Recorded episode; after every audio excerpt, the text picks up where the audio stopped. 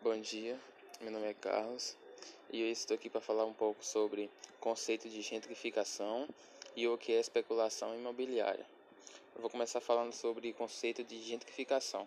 Bem, em sua definição primária, o termo refere-se a processos de mudanças das paisagens urbanas aos usos de significados de zona antiga ou populares das cidades que apresentam sinais de degradação física, passando a atrair moradores de rendas mais elevadas.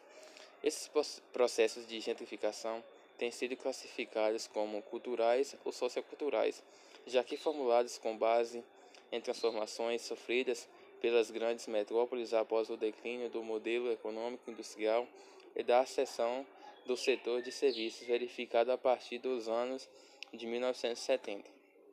E agora vou falar um pouco sobre o que é especulação imobiliária.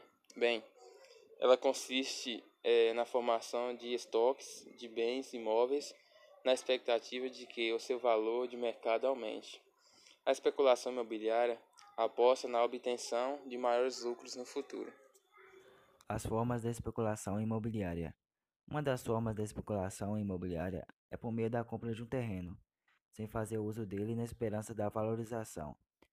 Um exemplo disso são as áreas urbanas praticamente vazias, com potencial para abrigar residências, centros comerciais, supermercados, escolas, entre outros empreendimentos.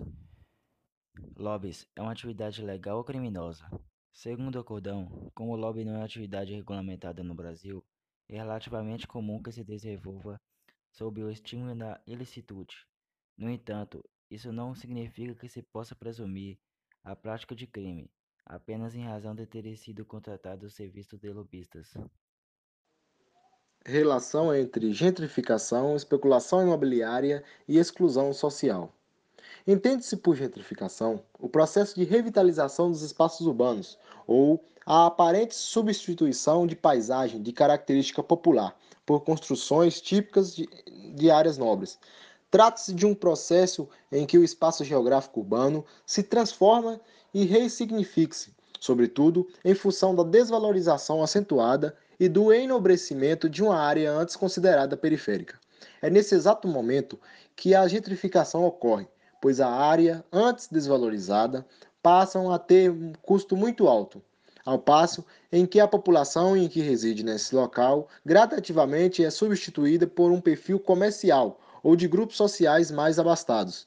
Com isso, a paisagem modifica-se as zonas que antes eram os guetos, barracos e de pobreza, transforma em condomínio, prédio e casas de médio e alto padrão.